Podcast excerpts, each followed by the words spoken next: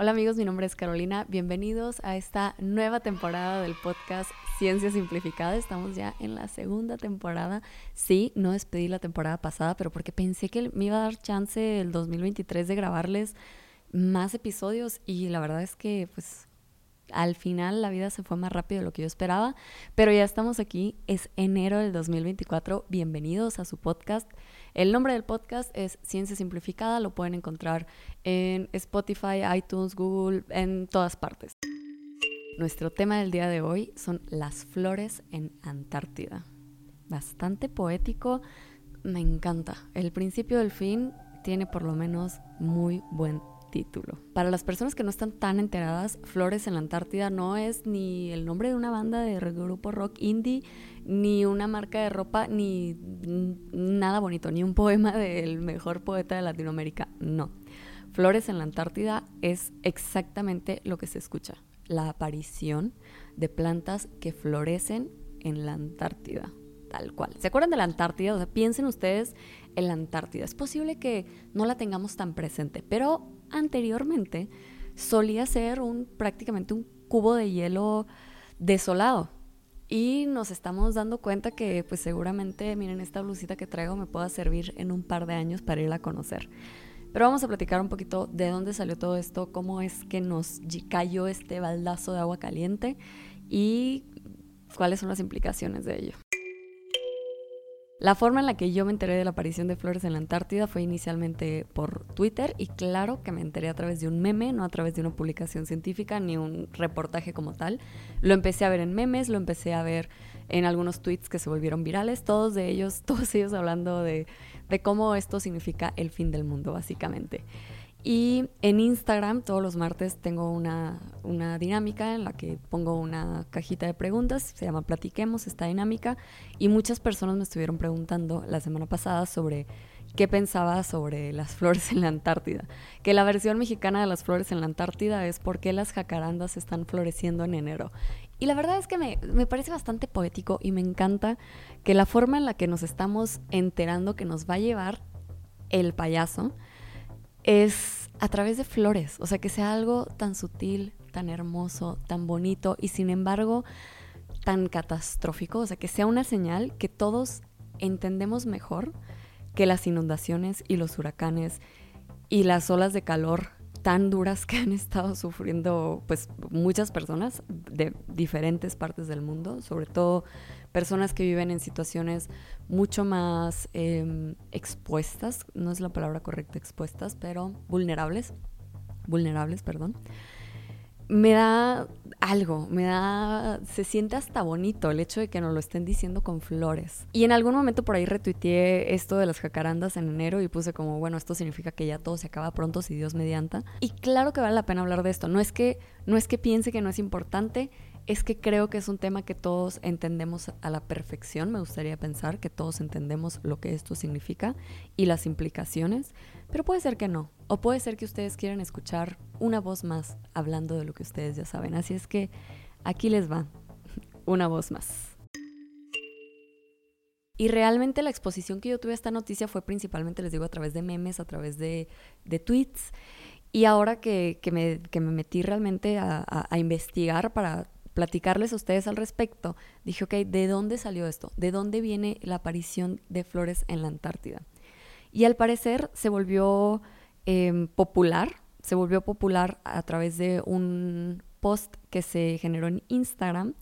Este post es de hace 17 semanas, del 21 de septiembre del 2023. Y lo que nos dice el, el, post como tal, les voy a poner aquí la imagen, las flores están ahora empezando a florecer en Antártida y los expertos dicen que estas no son buenas noticias. Esta sería la primera evidencia de una respuesta acelerada del ecosistema de la Antártida que está directamente asociada como una consecuencia del calentamiento global, de acuerdo con Nicoleta Canón, una profesora de ecología en la Universidad de Insubria. Y en la imagen podemos ver un par de florecitas, muy bonitas las florecitas, o sea, estas son, florecitas que fácilmente tendría mi abuela fuera de su casa, unas lilitas y otras amarillitas, muy bonitas, y de fondo un par de, glaciares de, hielo flotando, ¿no? Entonces nos da precisamente la idea de que sí, hay flores floreciendo en la Antártida. Y como pueden ver es una nota muy llamativa, a mí definitivamente hace que, que se me acelere el ritmo cardíaco nomás de verla.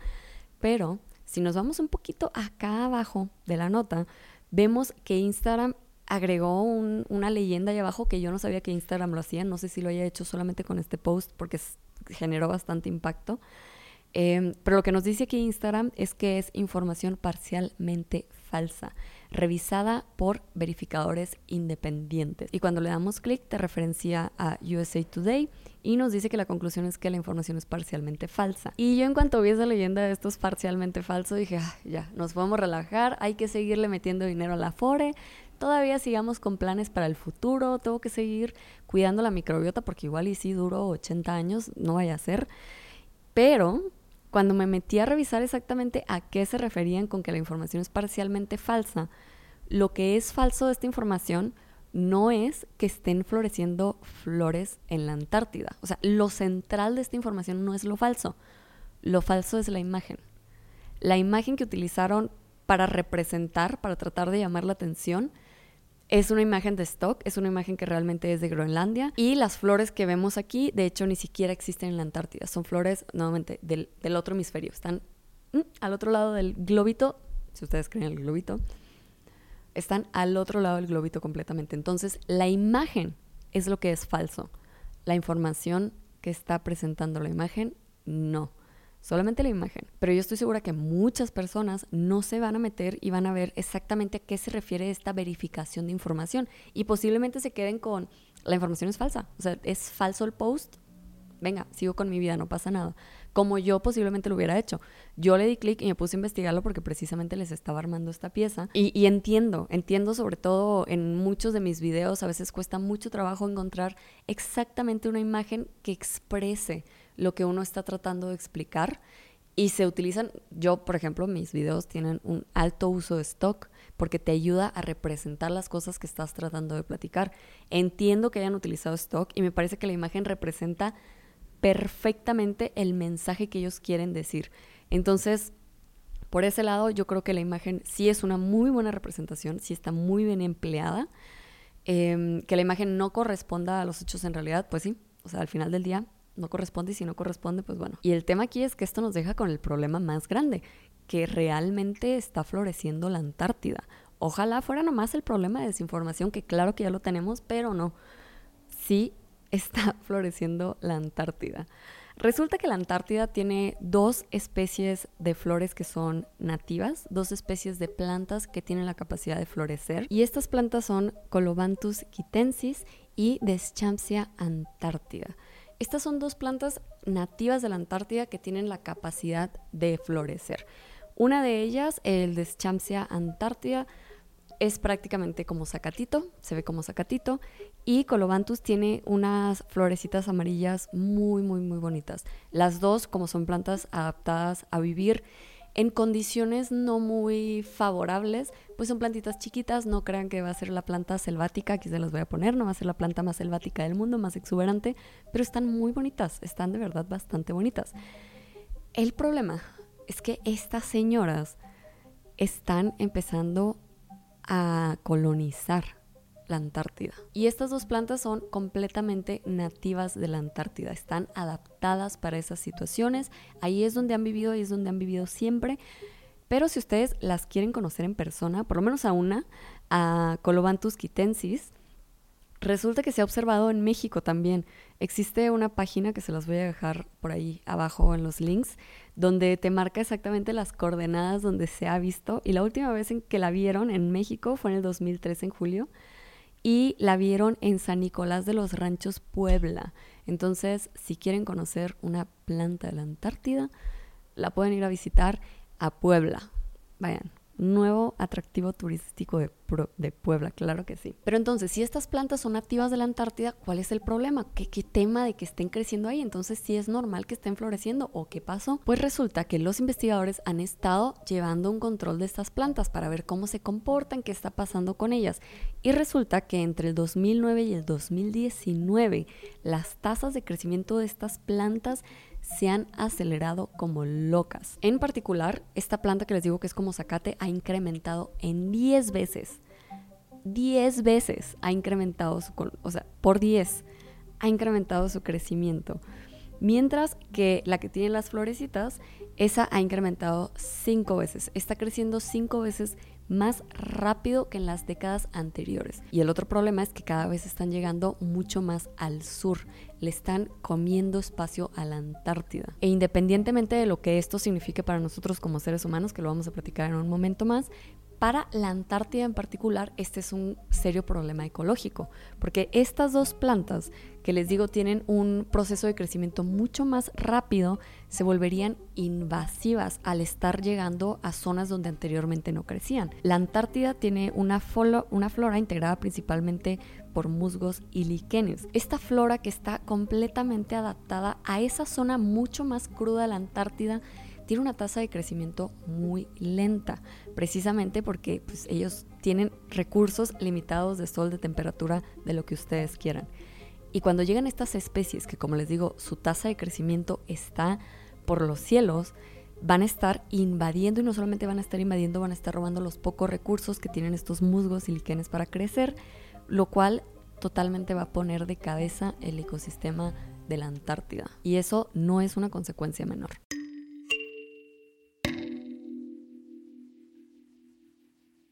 Y es posible que muchas personas que me están escuchando digan, a mí los musgos y los líquenes de la Antártida me valen 3 kilos de lo que traigan en la bolsa. Pero el tema es que esto es solamente una señal. Es una señal de algo mucho más grande que créanme que nos concierne a todos nosotros.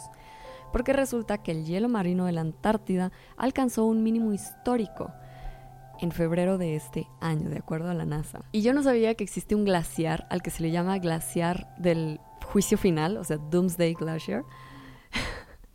Lo cual también, o sea, también qué, drama, no puedo con el drama. O sea, sí parece que lo escribieron para Netflix, este apocalipsis. Y yo sé que suena súper dramático esto del glaciar del juicio final, pero resulta que si este glaciar se derrite, el nivel del mar podría aumentar hasta más de medio metro. Y eso no suena mucho. O sea, yo los entiendo que ustedes dicen, no, pues medio metro yo me meto en el mar y no pasa nada, lo sobrevivo. Pero resulta que si este glaciar, que se llama el glaciar del juicio final, se derrite, generaría una reacción en cadena con los glaciares vecinos, los cuales quedarían desestabilizados, y esto generaría un aumento del nivel del mar de hasta 3 metros. Es decir, se va este glaciar y nos vamos todos con él. Se lleva todos sus compas y después, miren, arrasan con nosotros. Esto, como seguramente ustedes ya lo habrán visto en alguna animación, principalmente es un riesgo para las ciudades costeras, muchas de las cuales están bastante pobladas. Y como estamos hablando de la Antártida, deberíamos apurarnos en ir a conocer Chile, Uruguay, Argentina, todo eso, cositas preciosas que viven ahí, los vamos a extrañar, los vamos a extrañar. Le dieron muchas cosas buenas al mundo, pero ni modo, les tocó vivir cerca de los pingüinos. Les va a tocar irse con ellos seguramente. no, es cierto. No es cierto, pero, o sea, sí es cierto. Sí es cierto. Sí, sí, sí es un impacto real lo que está sucediendo aquí. El tema es que pues, no sabemos exactamente cuándo vaya a pasar. Y eso yo creo que es algo importante que hay que mencionar aquí. Porque llevamos mucho tiempo platicando de cómo va, a subir el, el, nivel del mar, sobre el calentamiento global, y llevamos años. O sea, yo creo que desde que yo nací, que me parece, si, si no me falla la memoria, por ahí cuando yo nací creo que era la convención de Kioto, el tratado de Kioto, me parece que por ahí. Entonces, ya toda la vida yo he escuchado que va a subir el mar y nos vamos a morir. Y yo ya tengo mis añitos y con mis añitos, pues aquí seguimos. Todavía podemos ir a Acapulco, a San Carlos, a Bahía de Quino, a todos lados. Y miren, ahí sigue la isla Bubulay. No se ha ido a ningún lado. Entonces, ¿por qué siguen haciendo tanto escándalo? ¿Dónde está la muerte y la destrucción que nos prometieron? ¿Qué, ¿Qué pasó? ¿Se les acabó el presupuesto o qué? Pues resulta que como todo en esta vida, esto es un proceso y es un proceso bastante lento, al cual estamos echando ganas para apurarlo, no hay que dejar de lado eso. Y eso en ocasiones hace que se nos olvide lo la magnitud de las consecuencias o la magnitud del problema al que nos enfrentamos. Porque es tan grande, o sea, necesitamos el trabajo de tantas personas y es algo tan lento, avanza, es, es un proceso tan despacito, tan despacito, hasta que se pierde el equilibrio y les digo, o sea, se cae este glaciar y nos vamos todos con él. Más o menos así es como funciona. Hay una gota que es la que derrama el vaso y nosotros todavía le estamos echando gotitas al vaso. Y no se necesita mucho para hacer daños catastróficos. De hecho, lo que estamos observando en la Antártida está ocasionado por un aumento en la temperatura de casi 3 grados centígrados. Se tiene registrado que en los últimos 50 años la temperatura reportada en la Antártida ha incrementado por casi 3 grados centígrados. Y si a ustedes eso no se les hace mucho, el cuerpo humano por ahí anda en 37 grados. Ustedes, el día que tengan una temperatura de 40, díganme si no se les hace mucho 3 grados centígrados. Y es que a veces obviamos mucho las cosas y se nos hace muy cínico el considerar que, ay, qué tanto es tantito. Cuando realmente vivimos en un mundo, en un ecosistema lleno de organismos que están entrelazados entre ellos y que estamos de verdad calibrados al, o sea, a la micra. Estamos calibrados, pero y, no es porque nos calibraron ayer, es porque llevamos calibrándonos miles de millones de años, miles de millones de años. Y para que algo cambie en 50 años, es, prácticamente que para, para los para la foto grande de los organismos es como si explotara un volcán. Es, es muy difícil el adaptarse a estas situaciones tan cambiantes y es que es bien complicado apreciar, entender de verdad que nos entra en el cerebro la magnitud de estas cosas cuando somos pues organismos individuales chiquitos, bonitos, esponjaditos, que no estamos tirando directamente el aceite al mar, o sea, ¿qué estamos haciendo nosotros? Incluso como países hemos estado fallando en atender este problema y es un problema con muchísimas aristas. ¿Cómo gastas dinero que no tienes hoy? Porque hoy tienes muchos otros problemas, así como hoy tenemos que comer, pues bueno, los países tienen que prestar salud a los habitantes, los países tienen que gastar en muchas cosas y es complicado a veces pensar en este problema que no lo tenemos ahorita ya aquí en la puerta. O sea, no es, no es lo que está en este instante. Sí tenemos muchos otros problemas que tenemos en este instante, pero es así como este meme, no me acuerdo dónde es el meme, pero es de este caballero como muy chiquito que está llegando como con... Es un caballero muy chiquito que está llegando a pelear con un coloso, así, con un coloso. Y es básicamente eso. O sea, es yo puedo pelear con lo que está de mi tamaño, que está aquí a mi alrededor, para eso sí me alcanza. Pero ese güey que es gigantesco, que seguramente me va a matar, pues no tengo ni tiempo, ni dinero, ni para qué le echo ganas y seguramente me va a matar. Te tienes que poner de acuerdo con los demás güeyes que están a tu alrededor y pues no se ve que ni China ni India se quieran poner las pilas. Entonces, pues no hay que ponerse nadie las pilas y hay que seguir correteando hasta que nos moramos todos. Pero aquí el principal problema es ese, es el pensar que nos vamos a morir todos. Porque si nos fuéramos a morir todos, pues igual y hasta no pasa nada, nos la pasamos suave y de pronto se acaba esto y así como se apagaran las luces, nos vamos a dormir, nos vamos a dormir todos juntos. Y ustedes dirán que qué persona tan pesimista, pero les prometo que soy una persona exageradamente optimista. O sea, yo se los digo y yo creo que ese es el mejor de los escenarios. Lo que realmente, lo que posiblemente va a pasar es que se va a volver mucho más precaria la vida en el planeta Tierra para la mayoría de las personas, que hoy en día ya es así. Esto como todo, como absolutamente todo, va a seguir afectando a las personas que están en situaciones de vulnerabilidad y va no afectar ni los va a tocar para nada a las personas que están en el 1%, en el 2%, a las personas que tienen dinero para pagar una calidad de vida en este mundo post cambio climático. Créanme que ellos van a seguir con no sé, con saunas, con... con Créanme que ellos van a seguir con saunas, con pistas de patinar a la mitad del desierto o a la mitad de la Ciudad de México, con Las Vegas, que no tiene agua, pero es un oasis con más vegetación que Chapultepec aquí en México. Eso va a continuar, créanme. Eso no, no se va a mover. Las personas que se la pasan bien hoy, seguramente se la van a seguir pasando bien. Las personas que se la van a pasar mucho peor son las personas que hoy en día se la están pasando muy, muy, muy mal.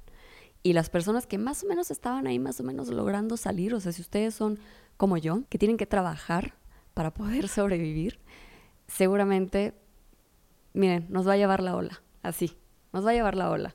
Si ustedes pueden dejar de trabajar, no sé, cuatro, cinco, seis meses, y les va más o menos bien, o sea, pueden vivir sin trabajar unos seis meses con lo que ganan con sus ahorros, a ustedes también se los va a llevar la ola. No se preocupen, hay espacio para ustedes. Realmente se va a hacer una distinción mucho más grande entre las personas que tienen recursos y las personas que no tienen recursos. Y al final del día, la verdad es que el impacto que tienen las personas que tienen recursos en el medio ambiente no se parece en lo absoluto al impacto que tienen las personas que no tienen recursos dentro de en el medio ambiente. O sea, yo soy una persona que es foránea, no vivo donde viven mis papás, tengo que volar para ir a visitarlos y créanme que si los viera tan seguido como me gustaría verlos, ni en 300 años podría contaminar lo que contaminó Taylor Swift el año pasado en su avión privado, que seguramente ustedes lo escucharon. Entonces, existe una, un, un imbalance gigantesco que, en mi opinión, si se va a resolver este problema, eso es lo primero que tendríamos que abordar. De entrada, no debería haber una sola persona con la capacidad de contaminar lo mismo que contaminan 6 millones de personas no debería existir esto, porque al final del día la las personas que van a sufrir es, esos, esas toneladas de CO2 que se liberaron al ambiente, pues son las personas las que no van a tener recursos para montarse a su jet privado, irse a las montañas a pasar la suave mientras se inunda todo Chile. Y si les soy muy honesta dentro del optimista que soy, o sea, yo sí de verdad creo que, que la tecnología, algo, algo se va a inventar, algo va a suceder que así como Deus ex machina va a llegar a salvarnos al, último instante. Yo de verdad creo eso. Pero si no fuera a llegar este milagro de pronto a salvarnos, creo que la única forma de solucionar este problema tiene que ver con resolver la desigualdad social. Y la verdad es que no lo veo nada sencillo. O sea, veo mucho más sencillo que se levanten las momias de Jaime Maussan y que nos enseñen a transformar el CO2 en oro y que nos resuelvan así el cambio climático antes de que realmente podamos resolver este tema de desigualdades sociales que están precisamente impulsando el cambio climático y si no, generando consecuencias en la vida de las personas debido al cambio climático. Y para cerrar este tema y continuar mi día en este cálido día de enero, como pueden ver en este delicioso día de enero, muy bonito para irse a tomar fotos con las cacarandas. Ni siquiera estoy tomando en cuenta el tema de la negación hacia el cambio climático, porque ahí sí, y este va a ser mi etapa más conspiranoica, em, yo la verdad creo que todo ese discurso de negación del cambio climático, de negación de que la Tierra es una esfera, de negación de si existió, existieron los gigantes de la Biblia, todo, todo este negacionismo que existe ante la ciencia, precisamente son plantados para evitar los cambios estructurales y sociales que se necesitan para atacar estos problemas que son muy reales. O sea, yo de verdad creo, yo, yo, yo sé que las personas que creen que la Tierra es plana y que creen en Tartaria y que creen en todas esas madres, yo sé que ellos de corazón lo creen, porque están engañados, pobrecitos. O sea, ya, ya se tomaron el culé, ya, ya, se, ya se comieron la, la mentira que les sirvieron. Yo, yo, entiendo que la mayoría de las personas están en, en esa etapa, o sea, que ellos de corazón lo creen y seguramente en mis comentarios, porque nunca falta loquito, va a haber alguien diciendo el cambio climático no existe. Mm, mm, ya no, no tiene ni sentido platicar con esas personas, se los aseguro. Pero yo creo que gran parte de la campaña de desinformación es plantada por estos grandes intereses, por los grandes intereses del el petróleo, por los grandes intereses de las refinerías, de la energía vieja, sucia, se podría decir, por los grandes intereses de las personas que les, les interesa seguir viviendo en este mundo desigual, de donde el 1% de la población tiene más recursos que el otro 50% de la población, lo cual me vuela la cabeza. El hecho de que, no sé si el próximo año o en esta década vamos a ver a la primera persona con un trillón de dólares, o sea, de verdad no lo deberíamos comer. O sea, realmente nos deberíamos de comer al primer trillonario. Eso no debería existir. No nos vamos a meter en ese momento. No nos vamos, pero no vamos a meter en ese tema ahorita porque también se me hace noche. El tema es que si hay una conspiración en la que yo quisiera creer, es que precisamente gran parte de esta desinformación que existe es empujada por agentes que se benefician de que el discurso sea estarnos peleando por si la Tierra es plana o redonda, en vez de estar viendo, oigan, ¿qué onda? O sea, ¿cómo vamos a solucionar lo que está pasando en la Antártida? porque lo vemos y las personas que creen lo creen y las personas que no creen que, la Tierra es redonda, pues bueno, les va a ir bien porque ahora que la Antártida se vuelva el nuevo parque de Chapultepec, van a poder ir ahí el fin de semana con sus amigos y ver que no existe su sagrado muro de hielo y que no hay, no, no está ahí la división del mundo. O igual y sí, Igual y sí, pero miren, ya se van a poder ir caminando, va a estar suave el clima, ni se van a tener que, llevar chamarra. Nos mandan fotos, las suben a, sus grupos de Telegram y ya nos enteramos todos. El caso es que esos son mis dos centavos sobre la discusión del cambio climático. Yo creo que las personas que sabemos que es un problema que se debe de resolver, no deberíamos perder tiempo en pelear de si existe el problema o no. Esas personas creo que precisamente existen para anteponerse al debate, eh, interrumpir el diálogo y precisamente crear obstáculos para que podamos llegar a legislación, a política, a eh, multas, a lo que se tenga que llegar, a lo que sea que se tenga que hacer, con tal de que no nos cargue el payaso que seguramente nos va a cargar a todos. Y con esto cerramos el episodio del día de hoy. Espero que lo hayan disfrutado. Yo disfruté mucho leer sobre las flores en la Antártida y pensar en todas estas cosas bonitas que les estuve contando el día de hoy. Claro que sí, vamos a meterle más dinero a la Fore. No gastes tu dinero hoy. Seguramente guárdalo para dentro de 50 años. Vas a poder utilizar esos billetes como servilletas, seguramente. Entonces... Muy bien amigos, espero que sigan teniendo un muy bonito día. Es un gusto para mí estar de vuelta con el podcast. Espero que lo hayan disfrutado y recuerden que si se suscriben al canal voy a ir personalmente a sus casas a darles un abrazo.